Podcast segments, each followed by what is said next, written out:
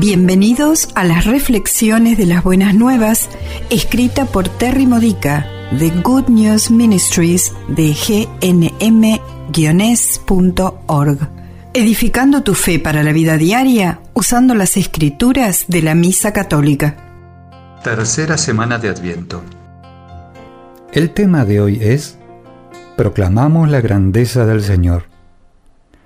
María, la Madre bendita de Cristo, es nuestro mejor ejemplo de cómo cambiar el mundo.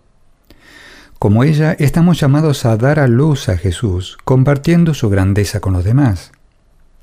Empieza, como nos lo muestra ella en la lectura del Evangelio de hoy, Lucas capítulo 1 versículos 46 al 56, al proclamar la grandeza del Señor, aún antes de que esa grandeza haya sido totalmente dada a luz.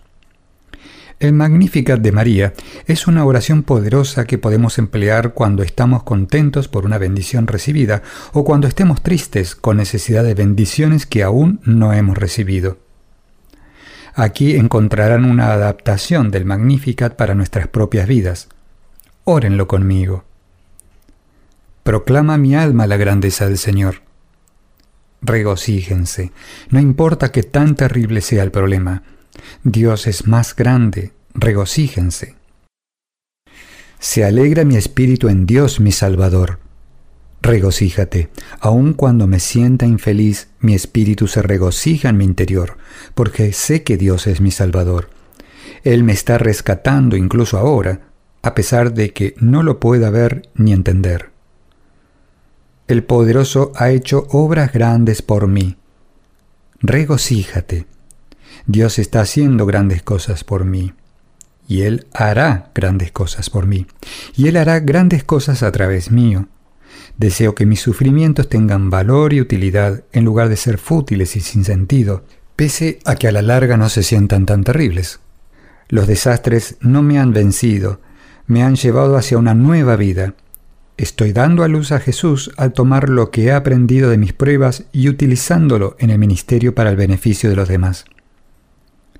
Él ha demostrado la fuerza de su brazo y ha dispersado a los soberbios de corazón. Regocíjate. Cuando trato a personas complicadas de la manera en que lo haría Jesús, yo les revelo su fortaleza y superioridad. Si por mí fuera, yo desecharía a esas personas rápidamente, pero entonces me perdería de ver una victoria mayor. Los planes de Dios toman más tiempo que los míos, porque Él está organizando todo e invitando a todos a la conversión, a un nuevo crecimiento y sanación. Eventualmente a los que le dicen sí a Él serán salvados por su poder, y aquellos que lo rechazan caerán en los escollos que ellos mismos han creado. Derriba del trono a los poderosos y enaltece a los humildes. Regocíjate, en mi deseo por colocar a Dios como mi más alta prioridad y que los caminos de Dios sean mis únicas metas, Él me ha protegido de aquellos que han tratado de derribarme. Sin importar lo que me hagan, no me pueden alejar ni de Dios ni de su bondad. Aunque pareciera que se enseñorean en mí y que me ganan batallas, solo Dios es mi Señor y en la batalla final Jesús destruirá todo mal. A los hambrientos los colma de bienes regocíjate. No tengo nada enteramente valioso excepto lo que he recibido de Dios, y cuando me he vuelto hacia Él por alimento, me alimenta con su gran abundancia.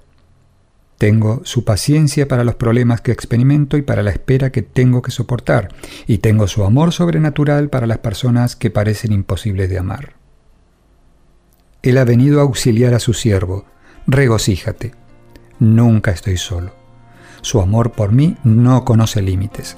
Santo es su nombre. Amén. Regocíjate. Esta ha sido una reflexión de las buenas nuevas de Good News Ministries de gnm-es.org.